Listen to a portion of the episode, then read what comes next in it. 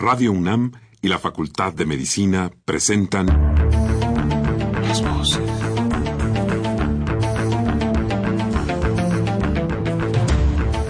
Voces. Las voces. Las voces. Voces. Las voces de la salud. Reflexión y análisis de las ciencias médicas. Acompáñenos.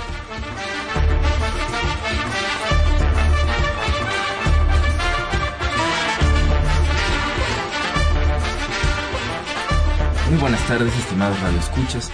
La Facultad de Medicina de la Universidad Nacional Autónoma de México y Radio UNAM tienen el agrado de invitarlos a que nos acompañen en su programa Las Voces de la Salud. Soy el doctor Andrés Aranda Cruzalta, el día de hoy para hablar sobre dos temas. Por un lado, la importancia de la certificación en los hospitales y por el otro, vamos a tratar también sobre espondilitis anquilosante. Se encuentra con nosotros la doctora Leticia Lino Pérez. Como siempre, los queremos invitar a que se comuniquen con nosotros a través del teléfono 55 36 89 89 con dos líneas o al 01 800 505 26 88, Lada sin costo.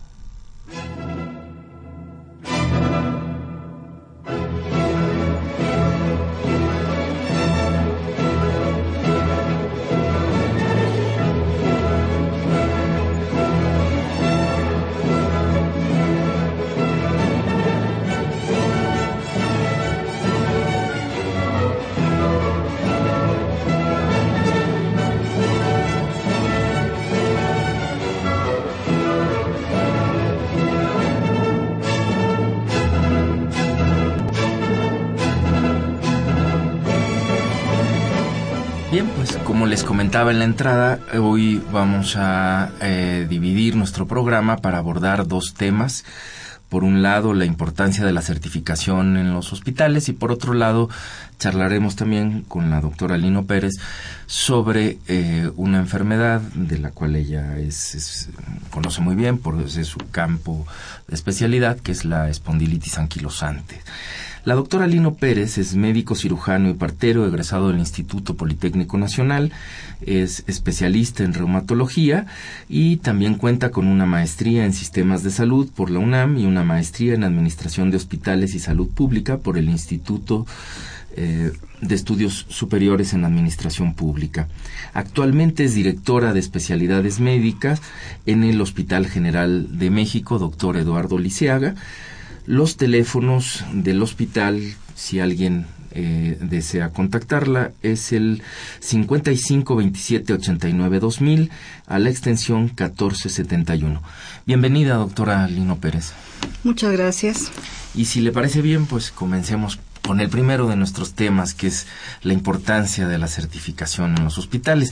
Y pues la pregunta más obvia, ¿por qué, por qué es importante que, es la certificación de un hospital? Déjeme iniciar con un poco de historia.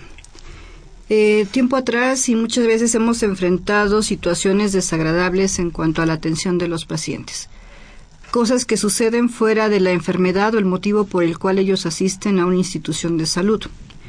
De tal manera que a nivel nacional, a nivel internacional, se han hecho esfuerzos para tratar de disminuir estas situaciones que afectan a los pacientes. ¿Cómo se ha hecho? Bueno, a través de una certificación. ¿Qué es una certificación? Es un proceso que avala las competencias, las capacidades, el conocimiento de una persona o también de una institución. De tal manera que el hecho de una certificación en este momento en el área de salud me está avalando ante la sociedad, ante los pacientes, que la persona o la institución que brinda determinado servicio lo hace con una alta calidad y competencia.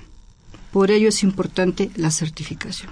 Muy bien. ¿Y más o menos desde cuándo se comenzaron a hacer estas certificaciones?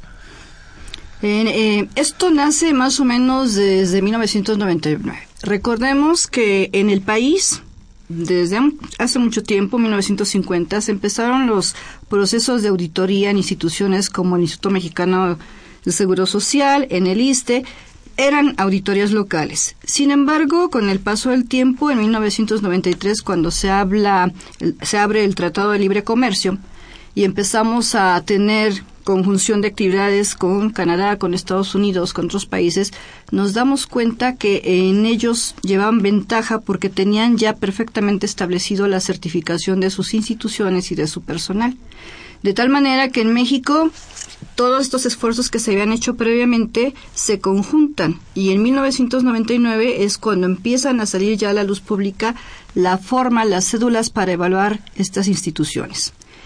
Con el tiempo esto se ha ido transformando, han tenido varias eh, consideraciones, eh, se, ha mejorado las cédulas de evaluación y actualmente quien nos evalúa es el Consejo de Salubridad General con la aplicación de las cédulas que en el 2012 se avalaron, están actualizadas y que es con lo que las instituciones actualmente se califican. Muy bien, ¿y en qué consiste el proceso de, de certificación de una institución hospitalaria? El proceso de certificación es un punto en el tiempo. Lo que estamos tratando de hacer es demostrar que en nuestra actividad diaria, mi trabajo diario, lo hago de la mejor manera posible de tal manera que la certificación es únicamente ir en un momento a constatar que la actividad del administrativo, el personal de intendencia, cada quien cumple con lo que le corresponde y lo hace con la mejor calidad, asegurando el bienestar del paciente.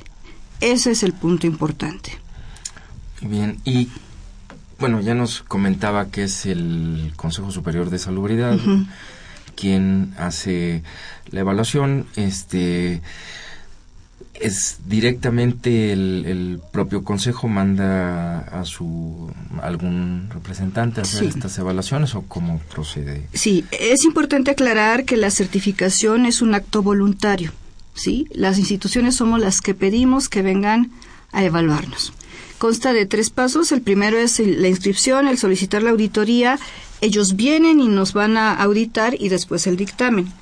Quiénes son los que nos van a evaluar son justamente gente que se ha preparado para esto por parte del Consejo, que tiene toda la capacitación y, la capacidad, conocen las áreas y van a las áreas a evaluar si efectivamente lo que nosotros dijimos en nuestra evaluación previa se está ajustando al anotado en esta cédula. Ellos constatan, por ejemplo, llegan a la institución y nos solicitan los pacientes que tengan más tiempo de estancia, que han estado en varios servicios, y se van a los expedientes clínicos, por ejemplo. Y a partir de ahí empiezan a evaluar si se cumple con la norma oficial mexicana el expediente clínico, si la solicitud de estudios ha estado en tiempo, si el tratamiento médico es el correcto, si el trabajo de la enfermera está compaginado con el del médico, si las citas que yo tengo en rayos X son oportunas para el tratamiento del paciente. En, sí, es evaluar todo el engranaje del trabajo de un hospital. Eh, existe un programa nacional de certificación de hospitales, ¿no? ¿En qué, que es donde se inserta precisamente esta, esta evaluación. ¿En qué consiste este programa nacional? Nos dice, bueno, lo, por lo que estoy entendiendo, por lo que nos comenta, pues esto lo lo está regulando por el Consejo Superior de Salubridad y después cada hospital eh, voluntariamente solicita, digamos, ser eh, certificado. Eh, ¿Cada cuánto tiempo tienen que repetirse estas certificaciones? ¿Cómo, cómo se vislumbra un panorama general, digamos, de este programa? Sí, el Consejo de Salubridad General tiene perfectamente establecida una cédula de evaluación que se centra en tres rubros generales, que son las metas internacionales del paciente que nacen de los errores o los problemas más frecuentes que se enfrenta un paciente hospitalizado. Eh, tenemos los estándares de la atención del paciente y estándares de gestión. Entonces, todos estos tienen puntos específicos que el Consejo llega a evaluarnos. Ahora, uno solicita la certificación y podemos tener una calificación aprobatoria, no aprobatoria o condicionada. Si se obtiene una calificación arriba de 9, entonces la certificación me la dan por tres años. Cada tres años yo tengo que estarme certificando.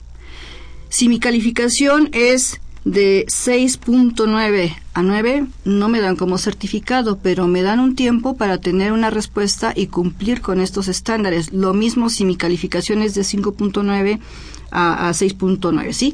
que puede ser un año o pueden ser dos años para que yo pueda solventar las cosas que no se encontraron justificadas.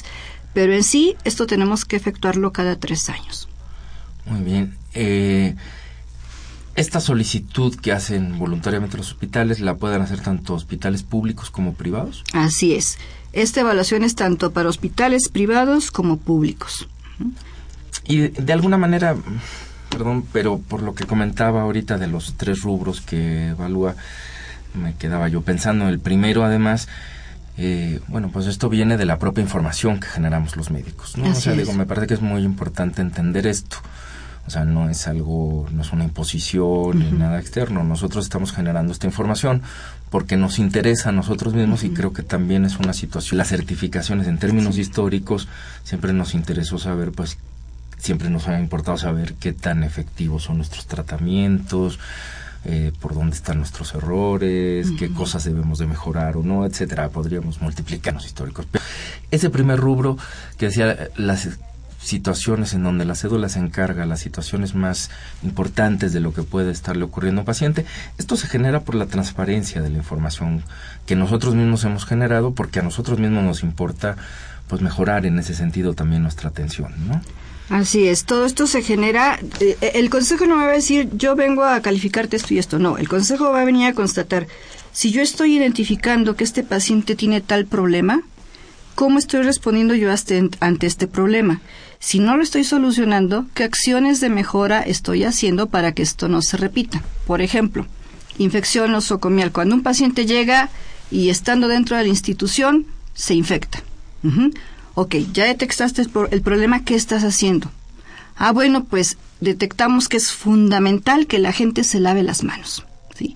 Que antes de que yo toque un paciente, yo médico, yo enfermera, yo equipo de salud, antes de cualquier cosa, primero llego a la institución, tengo que lavarme las manos, porque del metro, del autobús, traigo gérmenes. Mi llegada al hospital, lavada de manos. La visita de los familiares, cuando un, un familiar llega al hospital, tiene que lavarse las manos. Equipo de salud, antes de tocar al paciente, lávate las manos. Entonces, ¿qué estrategias implemento yo para esto? Capacitación al personal, a los familiares, al mismo paciente, pero además de esta capacitación, la supervisión.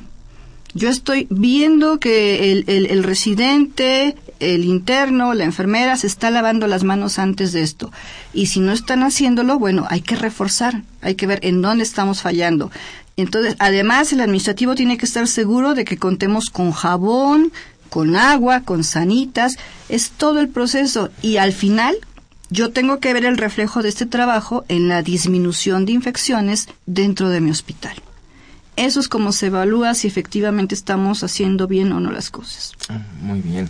Eh, nos comentaba también que, bueno, pues si todo sale muy bien, la certificación es cada tres años, ¿no?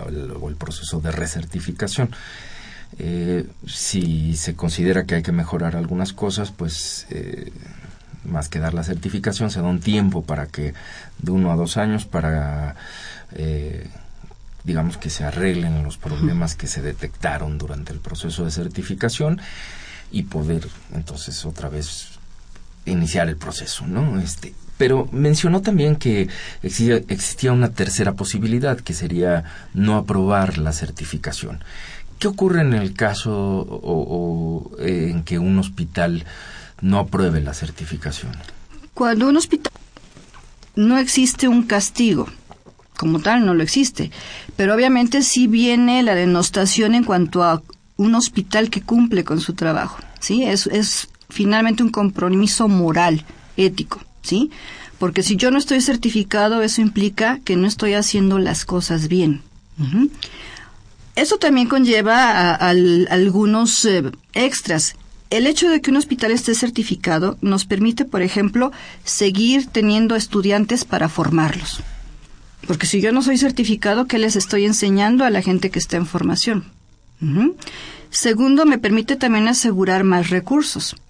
Un hospital que está certificado puede entonces competir para tener recursos, por ejemplo, en el seguro popular o para tener convenios con otras empresas. En el ámbito privado, por ejemplo, un hospital certificado pues puede tener convenios con aseguradoras, con empresas, que de no tenerlo no sería factible. Bien, eh, son digamos las ventajas de, de, la certificación, o, las desventajas para quien no la tenga, ¿no? Si bien no es un castigo, sí este eso tiende a no favorecer hasta que no se arreglen las situaciones internas. Eh, y en el caso ya particular del Hospital General, que es donde usted está hablando, ¿el hospital cuenta con esta certificación? Sí, el hospital cuenta con esta certificación. De hecho, fue de los primeros hospitales certificados una vez que se inició este programa. Ya vamos por la tercera certificación y obviamente eh, esto tiene que demostrar que somos una institución madura. Una institución que en el día a día ha seguido promoviendo el hecho de la mejora continua de sus procesos, el asegurar que la atención se da con calidad y que su punto importante es la seguridad del paciente. Que mis pacientes entran por una enfermedad, pero que no se complican por una mala actuación del equipo de salud. Muy bien. Eh, pues se ha insistido mucho mm, a lo largo de esta, esta charla en que algo que resulta evidente y que es muy importante, yo creo, para todos nuestros radioescuchas, que una institución que está certificada, como es el caso del Hospital General, pues eh, a final de cuentas redunda en el beneficio de los pacientes. ¿Hay algunos otros beneficiados en este, en este proceso de certificación? Sí, el, el, segundo rubro de beneficios somos los propios trabajadores, porque esta seguridad no solamente es para el paciente, es también para el personal que labora en la institución y obviamente si el paciente, el personal se beneficia, también la institución, ¿sí? Porque eso nos lleva a ser una institución sólida, transparente, en la cual ante la sociedad realmente está permitiendo que su trabajo se, sea exhibido y que se den cuenta pues que las condiciones son las mejores. Muy bien. Eh, ¿Alguna otra cosa que quisiera agregar sobre este tema de la, de la certificación? ¿Algo más que nos quiera comentar antes de que pasemos a nosotros a los otros temas? Bueno, yo creo que la certificación de hospitales es fundamental, pero también eh, recordemos que dentro de esta certificación estamos avalando que quien otorga el servicio es personal capacitado. ¿Sí? Los médicos en el Hospital General tenemos que estar demostrando nuestra recertificación en la especialidad eh, en lo que ejercemos, el personal de enfermería también, nutriólogos, etcétera. Todo mundo tiene que estar, no solamente la certificación de la institución, sino yo como persona, como médico que desarrollo tal actividad, también debo de estarme actualizando en conocimientos, en capacidades, y eso lo avalamos a través de las certificaciones de los consejos de cada especialidad para asegurarle al paciente que quien está frente a él es la persona con la mayor capacidad técnica. Muy bien, este, bueno, pues si no, si no hay más que agregar, creo que se podría platicar todavía muchas cuestiones, pero creo que este, esta parte es la información más importante, ¿no? Que, que se deberían de llevar nuestros radioescuchas, ¿no? La importancia de que, de, que tiene la certificación de, de las instituciones y el beneficio que redunda en la salud y en la atención que reciben todos ellos.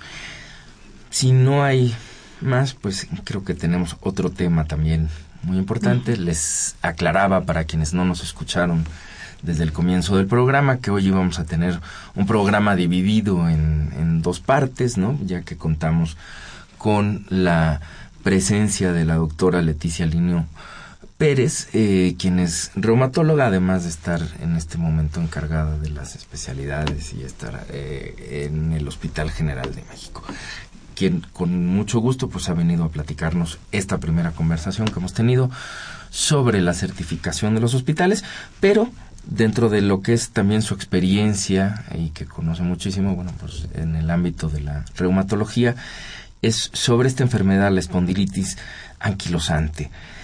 ¿Qué es como el nombre? Supongo que a muchos de nuestros pacientes, pues, eh, quizás hasta por fortuna no les resultará familiar porque eso implica que no la que no que no la tienen. Pero eh, no es un nombre con el que digamos el público en general esté familiarizado es lo que quiero decir. No sé si pudiera explicarnos en principio eh, qué es esta enfermedad a qué nos referimos con el término sí. espondilitis Vamos a iniciar por el término. Espondilitis significa, el término espondilo se refiere a vértebra, a columna vertebral. Y la terminación itis nos habla de inflamación. Es la inflamación de la columna eh, vertebral y de las articulaciones acroiliacas, aunque ahorita les voy a comentar que se acompaña de otras cosas. Y el término anquilosante es porque en esta enfermedad inflamatoria lo que se presenta es que los cuerpos vertebrales van pegándose, se van fusionando. Al final del tiempo de la enfermedad, la columna se pega. Por eso el término anquilosis, es decir, se queda sin movilidad. Y se queda rígido, una rigidez permanente. De tal manera que podríamos definir que la esponitis anquilosante es una enfermedad reumática, inflamatoria, crónica, que afecta principalmente la columna vertebral y las articulaciones sacroiliacas y que además se acompaña de manifestaciones fuera de la columna, como puede ser una afección a nivel de las articulaciones periféricas, de elementos muy importantes de la articulación que nosotros denominamos entesis, que no es otra cosa sino que es el sitio en donde el tendón se une a la articulación, pero que además también presenta afección, por ejemplo, en ojos, en intestino, en corazón, en ocasiones también pulmón, de tal manera que, como ven, eh, la gama de presentaciones puede ser muy diversa. Bien, eh, ¿se sabe cuál es el origen de esta, de esta enfermedad? Eh, ¿Se ha descubierto ya algo? ¿Apunta hacia algo? Mm. El origen exacto se desconoce, pero sí tenemos ya mucho, mucho de investigación en donde nos puede explicar parte de por qué se presenta esta entidad. Esta entidad se, son múltiples los factores que en un momento dado convergen. Hemos encontrado asociación, por ejemplo, con un gen, al que hemos denominado el antígeno histocompatibilidad B27 el cual sabemos que una buena proporción de pacientes que lo presentan pueden presentar la enfermedad o cuando yo lo estudio al revés, pacientes que ya la tienen, un alto porcentaje de ellos tienen este gen, el HLA27. Y esto mismo también da un factor de riesgo para que alguien más en la familia lo pueda tener. Pero el hecho de tenerlo no es suficiente. Yo requiero otros factores. Y dentro de los factores que se han hablado, existen factores, por ejemplo, infecciosos en donde se ha asociado con determinadas infecciones, en donde un germen entra a nuestro organismo, el organismo normalmente trata de excluirlo, pero ¿qué sucede en este tipo de... Puede suceder que este germen tenga antígenos o pedacitos de él que son semejantes a los de mis células. Entonces mi organismo pierde la capacidad de reconocer lo que es propio y lo que es externo por este hecho se monta una respuesta que nosotros llamamos una respuesta cruzada y entonces mi propio organismo empieza a afectarme. De tal manera que estos, estos fenómenos de autoinmunidad empiezan a dañar principalmente articulaciones y otros órganos, o los sitios de entesis que habíamos dicho, ¿sí? de, los tendones donde se están uniendo. Entonces, realmente para que esto se presente yo requiero la situación genética, la susceptibilidad genética, el hecho de tener eh, la presencia de estos eh, mm, situaciones infecciosas y que esto converja y en un momento dado detone la enfermedad.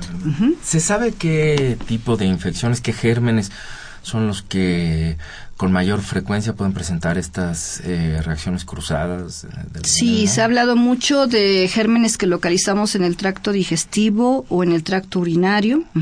Clamidia trachomatis, eh, Uroplasma urialiticum.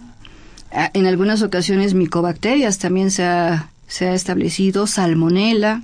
¿sí? Pueden ser variadas las, las estirpes de gérmenes que pueden llevarnos a esto. Eh, ¿Hay alguna diferencia en cuanto a su forma de presentación, en cuanto a quienes la padecen? Niños, adultos, mujeres, hombres. Sí hay diferencias. Mucho se ha hablado que esto es mucho más frecuente en los varones, aunque por ahí tenemos duda los médicos si en la mujer no lo estamos detectando en tiempo y por eso es que tenemos menor frecuencia de ellas, porque en algunos países se habla de que es una relación de una, una, mujer por un hombre. Sin embargo, en la mayoría de los reportes nos dicen que es más frecuente en el hombre que en la mujer. Pero bueno, a lo mejor ahí estamos subregistrando a las mujeres que padecen esto. Hay diferencias en la presentación entre las formas juveniles y las formas adultas.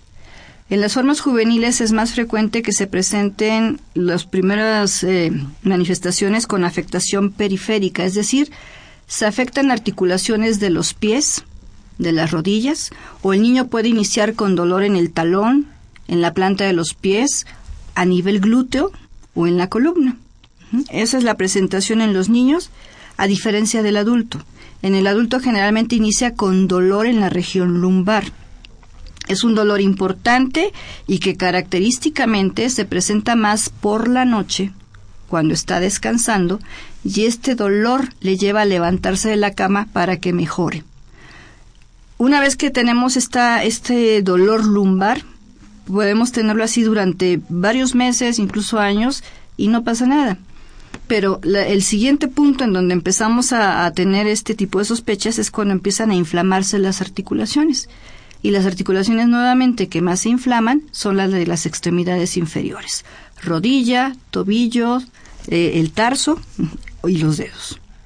Eh, clínicamente, como digo, además de ser dolorosa y que aumenta, ah, bueno, aumenta el volumen y demás, pero no sé si usted nos puede explicar mejor clínicamente qué es lo que va padecer un paciente, un poco para quienes nos están escuchando, si tienen la duda y dicen, bueno, esto podría ser o no, ¿qué, síntomas se dan ahí en la rodilla, en el Ok, la primera llamada de atención es un dolor en columna en la parte baja, que tiene una duración mayor de lo habitual, más de seis semanas, más de ocho semanas, que me, me, me está llevando a, a limitación en mis actividades, un dolor importante, y que a veces... Eh, tomo un poquito de analgésico, pero el dolor se vuelve a presentar de una manera muy constante y muy repetitiva. Entonces, los primeros meses, y si es un varón joven en el que yo no encuentro otras causas, como por ejemplo, ¿con qué tengo que hacer diagnósticos diferenciales? Pues sí, a, lo mejor si soy un trabajador que se dedica a cargar cosas, a un trabajo muy pesado, pues eso me estaría explicando ese dolor a nivel lumbar. Pero ojo, cuando el dolor lumbar es por trabajo, con el reposo mejora cuando yo empiezo a hacer la actividad, empeora. Entonces, eso es uno de los elementos que debe de llamarme la atención. Si mi molestia lumbar, si mi dolor lumbar empeora cuando yo estoy descansando, esa es una primera llamada de atención. ¿sí? Tendría que ir con el médico para que me revise, para que me haga un interrogatorio. Y además, si yo ya tengo el antecedente de que alguien más en mi familia ha sufrido este algún tipo de enfermedad reumática, pues es una segunda llamada para que acudamos de una manera temprana.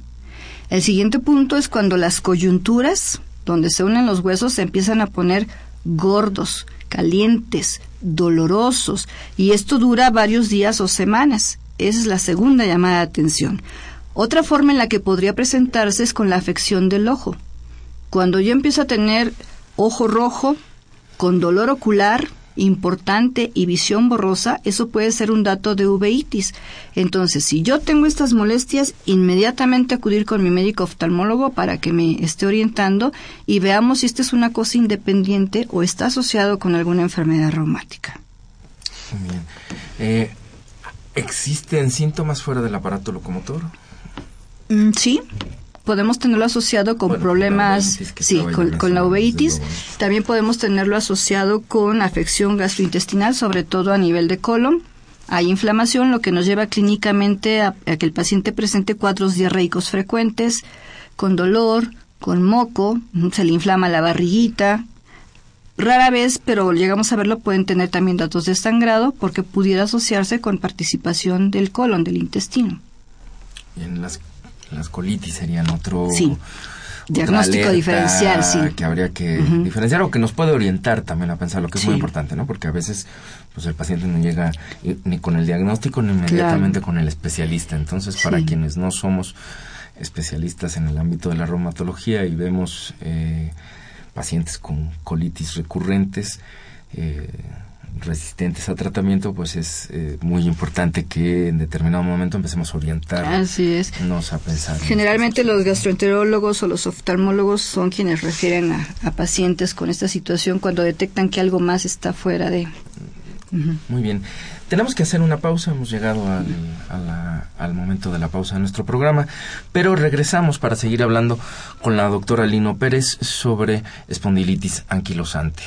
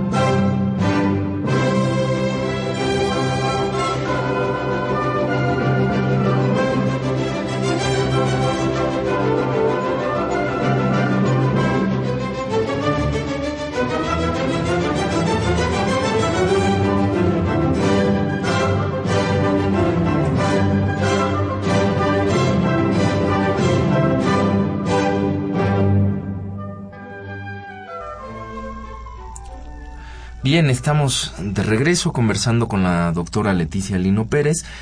Eh, a quienes nos han seguido desde el comienzo del programa, eh, pues se habrán dado cuenta que hemos tratado dos, mm, hemos tenido dos temas de conversación sobre la mesa el día de hoy.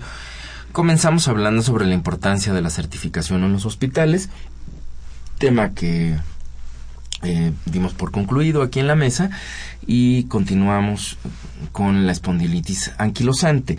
Aunque dimos por concluido en la mesa, pues desde luego este, nuestros radioescuchas pueden llamar y opinar, preguntar lo que como siempre han acostumbrado sobre cualquiera de los dos.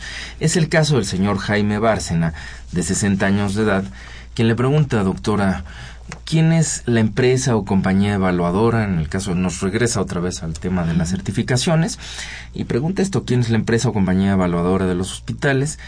quién certifica o autoriza a esta entidad para evaluar a los hospitales y si las evaluaciones son del tipo ISO o de otra índole y cuáles son los criterios que utilizan para la evaluación. Estos últimos, bueno, los comentamos, pero no sé si tenga algún inconveniente en repetirnos. Algo. Bueno, lo primero es aclarar que no es ninguna empresa o compañía, ¿sí? Esto no es algo primado. Esto es justamente algo, recordemos que el Consejo de Salubridad General es la entidad que a nivel nacional regula todas las acciones de salud. Y justamente esta acción, el Consejo de Salud General, es quien genera esta acción. No lo hacemos a través de, documental administrativo de gestión como pudieran ser los ISOs. Las cédulas de evaluación que se aplican son justamente después de haberlas trabajado a través de campos de investigación, de revisión de la literatura, de ver los contextos de cada país de ver las reglas que, que tenemos tanto a nivel mundial, la OMS, la OPS, eh, en nuestro país, y a través de todo este conjunto de información es que a lo largo de todos estos años se han trabajado estas cédulas con un fundamento científico de contexto y que finalmente es la cédula que actualmente nos dirige. Entonces, importante aclarar es que esto no depende de ninguna compañía, empresa privada o alguien que se dedica a esto en el país.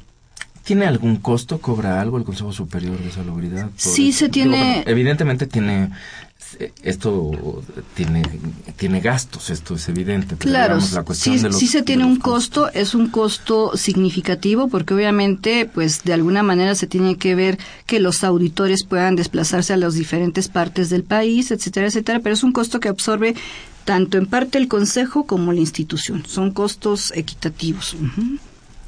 Muy bien.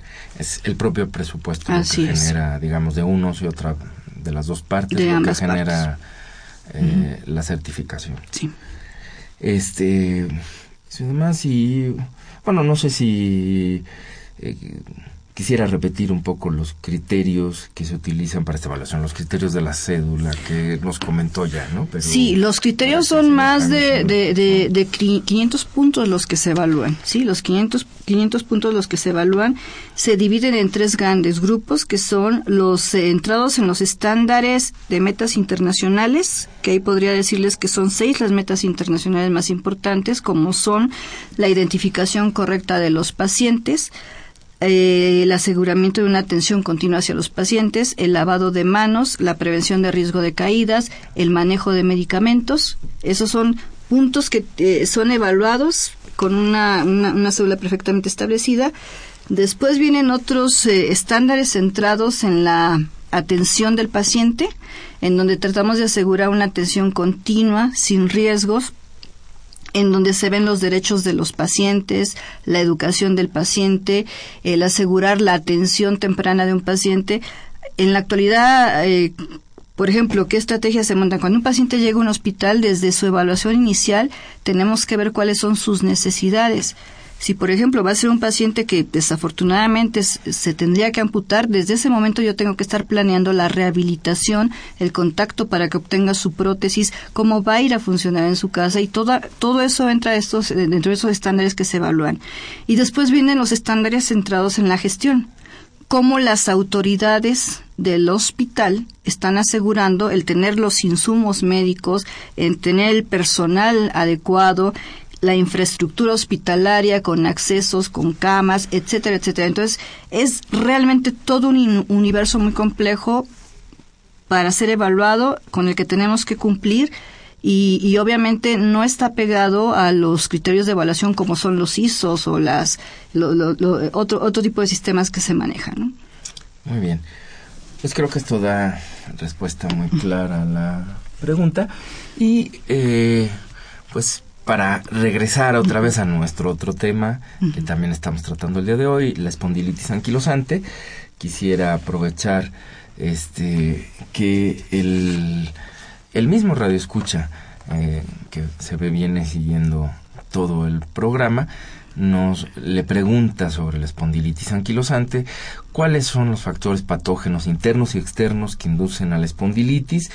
Este, me parece que por lo menos algunos ya han sido mencionados, pero no creo que tenga inconveniente en repetirlos. Y si la espondilitis es más un padecimiento de carácter endógeno o exógeno.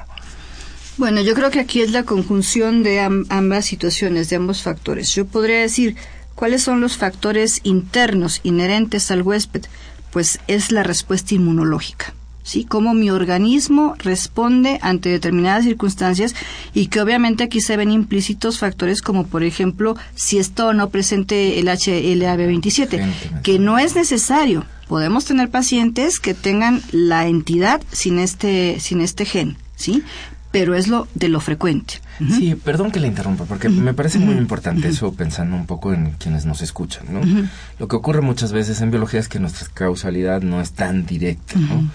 Es lo que hemos aprendido pues, ya en más de siglo y quizás más tiempo, pero inclusive desde el mismo asunto de las infecciones es que la presencia muchas veces de un agente infeccioso o la presencia de un gen o la presencia de cierta característica puede favorecer eh, pues otras situaciones concomitantes o la, aparición de una enfermedad en este caso, pero que son factores eh, que suelen estar presentes, digamos, con mucha frecuencia, pero que ni son que a veces ni su presencia es suficiente como para establecer esta relación lineal y a veces a veces sí son necesarios, ¿no? Este, digamos son dos condiciones que quise redundar, digo, se, se sobreentendía, pero un poco pensando en el público que se entienda que a veces estamos más eh, pensando en situaciones de carácter mucho más, de una causalidad mucho más lineal que en biología,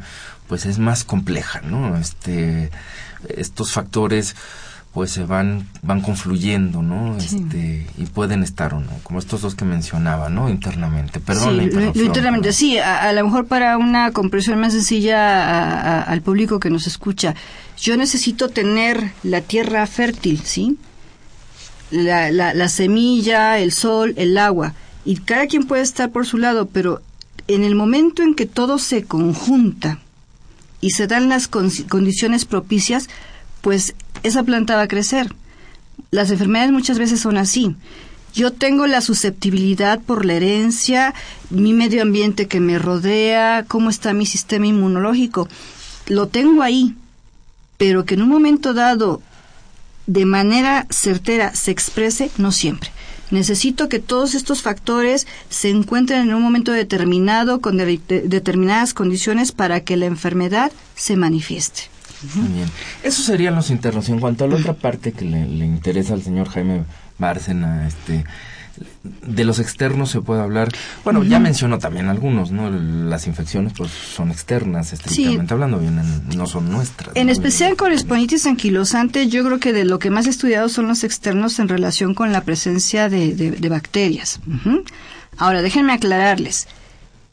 Estas bacterias tuvieron el contacto con la persona, pero en el momento en que la enfermedad se expresa, no es porque la bacteria esté ahí.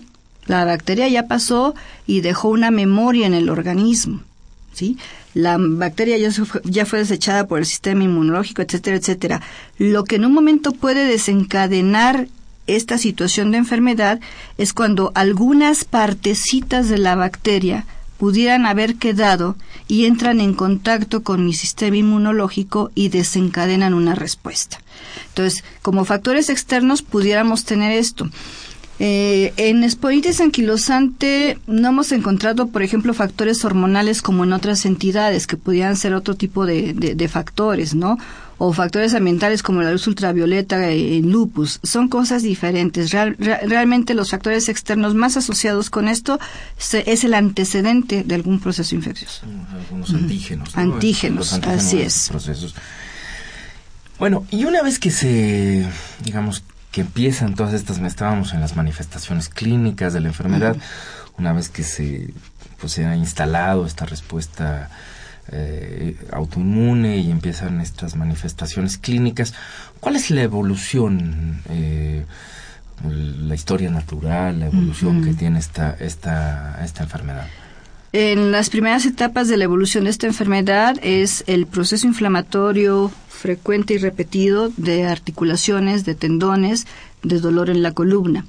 Con el paso de los años, si yo esto no lo controlo, si el proceso inflamatorio no lo controlo, la siguiente fase es que empieza a producirse la calcificación de ligamentos, de tendones, el hueso empieza a proliferar, a crecer, y entonces se forman puentes óseos.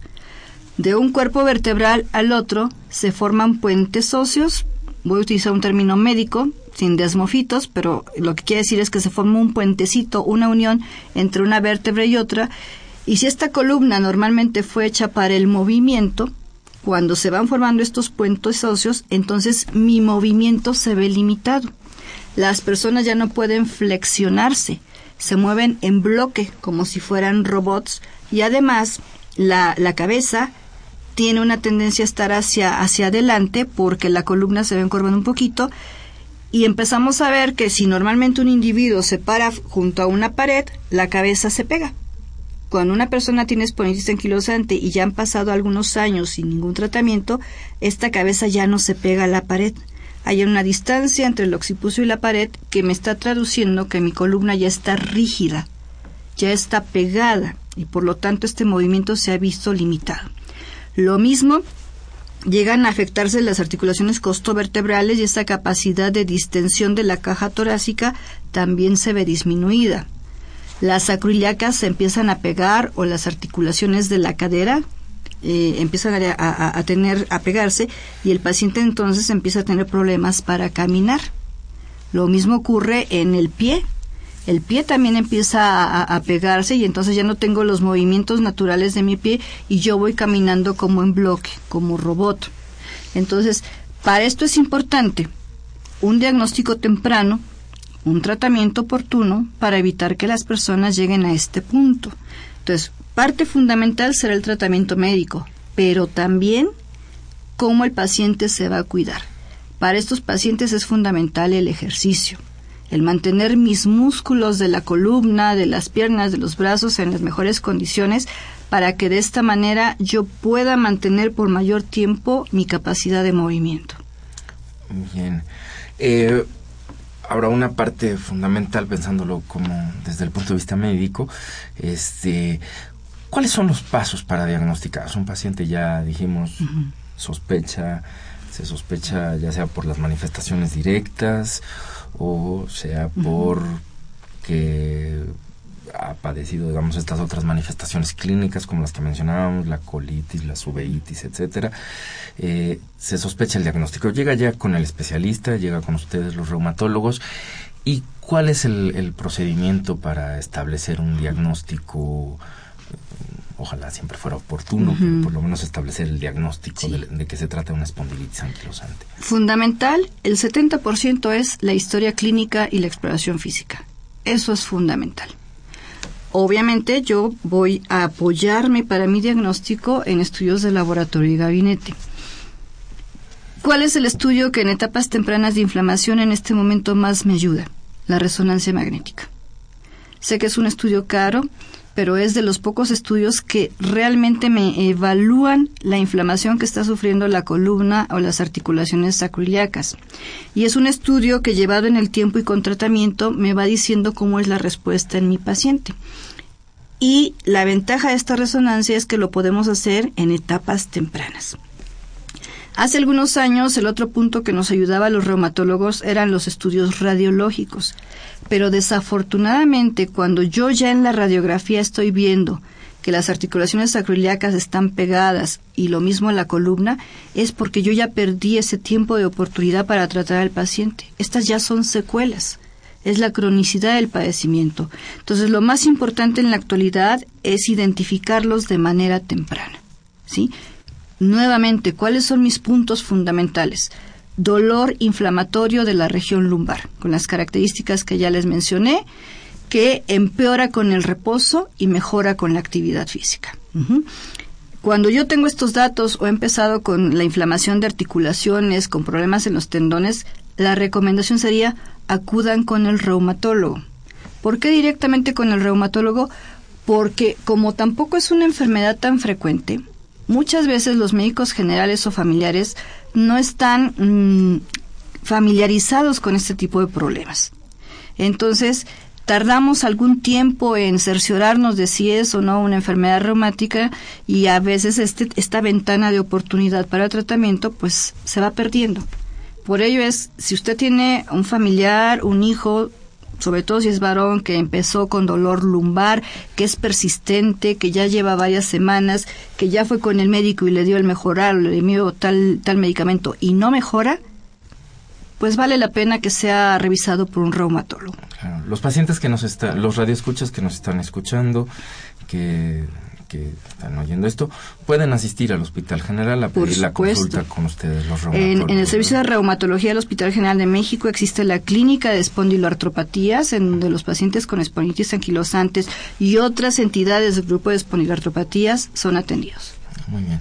Sí, eh, pueden, entonces es una uno de los tantos lugares, ¿no? Así es. Pero desde luego un lugar con toda la calidad por el otro tema que ya hemos visto. Eh, pueden estar tranquilos de que como parte del hospital el servicio está certificado también, ¿no? Así es. Este, ¿Qué otros estudios, además de la, de la resonancia magnética, este, eh, se realizan algunos otros estudios de laboratorio, Podemos apoyarnos cuando se cuenta con el recurso, por ejemplo, de la determinación del HLA-B27. Y obviamente existen otros estudios que nos indican si el paciente presenta inflamación o no en ese momento, como pudieran ser la velocidad de imitación globular, la proteína C reactiva. Pero además recuerden que las enfermedades inflamatorias crónicas se pueden acompañar de otras cosas. En ocasiones también los pacientes cursan con anemia. Entonces, una biometría hemática siempre es requerida. Cuando yo requiero hacer diagnósticos diferenciales con otras entidades, pues nos apoyaremos también de, otros estudios de laboratorio. Muy bien. Y una vez que es eh, que se ha diagnosticado el padecimiento, ¿qué opciones terapéuticas se le pueden ofrecer a un paciente con espondilitis anquilosante?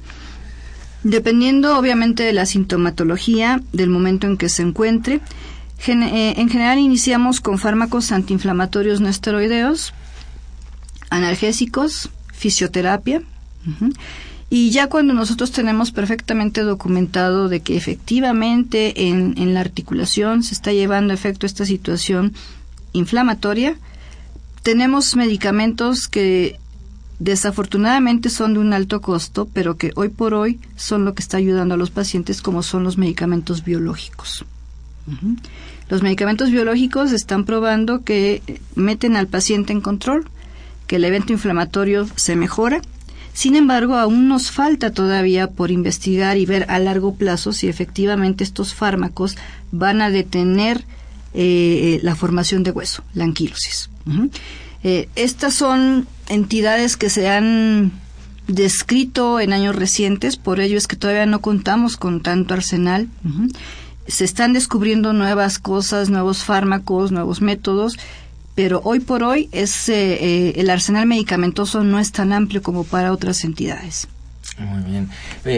¿Podría profundizar un poco más sobre estos medicamentos biológicos, digamos, en el entendido de que estamos hablando quizás del, del, tratamiento de punta, como solemos decirle los médicos, del tratamiento de avanzada, este eh, supongo se sigue manejando muchas veces esquemas un poco anteriores, pero eh, o con otro tipo de medicamentos, dada la, dificultad. Pero, ¿en qué consiste la acción de estos medicamentos biológicos? Estos medicamentos biológicos se elaboran dirigidos justamente contra las moléculas de respuesta inmunológica o las moléculas implicadas en esta respuesta inmunológica de una manera mucho más exacta. Por ejemplo, el medicamento que actualmente utilizamos para ello son los eh, antifactor de necrosis tumoral. Esta es una molécula que se produce cuando existe inflamación y que obviamente me estimula la llegada o sobrevivencia de otras células como son, a lo mejor hablar muy técnico, ¿verdad? Los leucocitos, los linfocitos, las moléculas de adhesión, las células blancas de la sangre, ¿sí? Entonces, si yo freno este anti, ah, antifactor de necrosis tumoral, si yo lo bloqueo y lo freno, se evita la producción de otras muchas sustancias que están interviniendo en esta enfermedad. Entonces, estos son blancos específicos que a través de biología molecular, de, de manipulación genética en laboratorio, hemos logrado que vayan directamente a ese blanco. Sí, este es, eh, a ver si, si, la, si lo comprendo bien y si no, pues me corrige. Eh, y con ello a ver si todos los radioescuchas este pues nos va quedando mucho más claro eh, es decir, hay un factor molecular al que hacía referencia, una molécula, ¿no? De las que produce normalmente nuestro organismo cuando hay inflamaciones o algunos otros eh, algunos otros problemas. Y esto, esta molécula desencadena cascadas moleculares, ¿no? Hay una serie de cascadas ahí que al final de cuentas, pues, son parte de la respuesta inflamatoria y más o menos es lo que permite que nuestro cuerpo reaccione frente a estas respuestas. Entonces, si entiendo bien, con estos medicamentos lo que hacemos es bloquear en ese punto la cadena de respuestas para que esto pues no se produzca, para disminuir la inflamación e, a partir de ese punto y con esto disminuir eh, en el caso particular de la espondilitis pues que se esté produciendo el daño. un hueso nuevo, ¿no? Que es al final el el que tendría que ver esa sobreproducción o esa producción inadecuada de, regeneración de hueso, lo que generaba los puentes que nos platicaba en algún momento, ¿no? Este, entre una vértebra y otra, o entre un sitio y otro, para restándole movilidad a la columna, ¿no? Porque las vértebras, como bien decía, pues son pequeños bloques que se pueden desplazar unos sobre otros, lo que nos da corporalmente como pues toda la movilidad que conocemos que podemos tener también según nuestras eh, nuestras capacidades más o menos limitadas para unos y otros en estado normal. Pero al generarse los puentes, pues ahí sí la produce la rigidez, que es eh, quizás estos estadios tardíos que nos comentaba, y que esto es lo que puede evitar muy bien estos medicamentos. Supongo que se siguen utilizando todavía también otro tipo de antiinflamatorios más tradicionales cuando no se puede recurrir a Sí, por supuesto, sí, de, de, primera instancia son los antiinflamatorios no esteroideos, lo tradicional. Sí, y ya, hago énfasis en no esteroideos porque recuerden que el uso de esteroides nos conlleva una serie de riesgos y complicaciones y que eso solamente queda como una parte del tratamiento médico bajo supervisión y vigilancia. que ser cuidadosos. Sí, muy cuidadosos. Tenemos otra pregunta de nuestro auditorio, la señora Hila de San Román. Dice, preocupado por, los que nos, por lo que nos comenta la doctora, quiero preguntarle, como pacientes nosotros podemos ver esta certificación en algún lado de los hospitales donde podemos eh, verlo, darnos cuenta que están certificados. Y por otro lado, le preocupa a la señora San Román ver el personal médico, enfermeras, que salen fuera de los hospitales, por ejemplo, para comer traen su uniforme y después vuelven a ingresar. ¿Tienen algún protocolo de higiene? ¿Se cambian de uniforme o qué hacen? Sí, para, para iniciar, sí. cuando un hospital es certificado, se emite un documento y generalmente estos documentos los tenemos a la entrada de los hospitales, en, en, los medios que utilizamos para información a la gente, por ejemplo, en el caso del hospital, en la página del hospital, en la propia página del hospital, pero además eh, se tiene este listado en el Consejo de Salud General donde se puede documentar si el hospital está certificado o no. Muy bien. Bueno, volviendo a la... nos, mandaron otra vez a nuestro primer tema. Este, pero volviendo ya, estábamos en la espondilitis anquilosante. Eh, estábamos platicando un poco del, tratamiento, de estas opciones que tienen eh, los pacientes. Eh, existen, comentaba usted también que, por ejemplo, es importante ¿no? el ejercicio. Es parte del tratamiento mandarle cierta rutina, ciertos ejercicios que fortalezcan porque esto fortalece los músculos, ¿no? Ya sea de la columna y demás, y bueno, favorece mucho, ¿no? El desarrollo. ¿Algunas otras indicaciones de orden higiénico dietético? Eh, obviamente, un paciente con estas condiciones debe tener una dieta adecuada. La alimentación en este caso no influye para la enfermedad. Esto no se presenta relacionado con algún tipo de alimentos, eso es importante aclararlo. Pero sí es muy importante que como persona se tenga una nutrición adecuada, ¿sí? Que no nos vayamos al extremo del sobrepeso o la obesidad porque esto sería un factor más pues de sobrecarga a nuestra columna o nuestras articulaciones. Entonces siempre tratamos de que los pacientes tengan una dieta balanceada y adecuada. El siguiente punto, efectivamente el ejercicio es fundamental y para nuestros pacientes el ejercicio más recomendado es la natación. Porque en la natación yo pongo en juego todos mis músculos y articulaciones, pero sin darle carga a estos. Y de esa manera yo no me lastimo. Es también muy importante cómo enfrentar la enfermedad desde un punto de vista psicológico cómo, cómo me afecta a mí, cómo me afecta a mi familia, el hecho de que yo no pueda, pues a lo mejor andar haciendo trabajos pesados. Entonces, toda esta serie de adaptaciones, por supuesto que influyen en la persona y en muchas ocasiones tenemos que darles apoyo, sobre todo cuando esto se presenta en etapas infantiles. Los niños tienen que ser orientados sobre su cuidado, su alimentación, eh, el, tipo de juegos que pueden hacer, ante qué cosas deben estar alertas. Niños y padres deben de ser informados para evitarnos mayores riesgos. Bien, doctora, pues ha sido un placer. Estamos por terminar el programa. No sé si brevemente quisiera agregar un comentario sobre uno u otro tema para cerrar el, el programa. Bueno, en primer lugar, como reumatóloga, les diría que es fundamental que ante cualquier problema en el cual yo tengo afectación de mis articulaciones, el cual es persistente más de seis, ocho semanas, eh, no se automediquen o si ven que no existe una respuesta en un primer nivel de atención, acudan con el especialista, con el reumatólogo. Y ejemplo de eso es que el Hospital General de México tiene las puertas abiertas para cualquier paciente, cualquier persona que acuda y podamos brindarle las 44 especialidades con las que contamos. Pues muchas gracias, ha sido un placer eh, esta conversación con usted, doctora. Eh, esta fue una coproducción de la Facultad de Medicina y Radio UNAM a nombre del doctor Enrique Grauevichers, director de la Facultad de Medicina, y de quienes hacemos posible este programa en la producción y realización la licenciada Leonora González Cueto Bencomo y la licenciada Erika Alamilla Santos, en los controles Socorro Montes y en la conducción su servidor Andrés Aranda. Les agradecemos su atención y los esperamos en el próximo de la serie. Radio UNAM y la Facultad de Medicina presentaron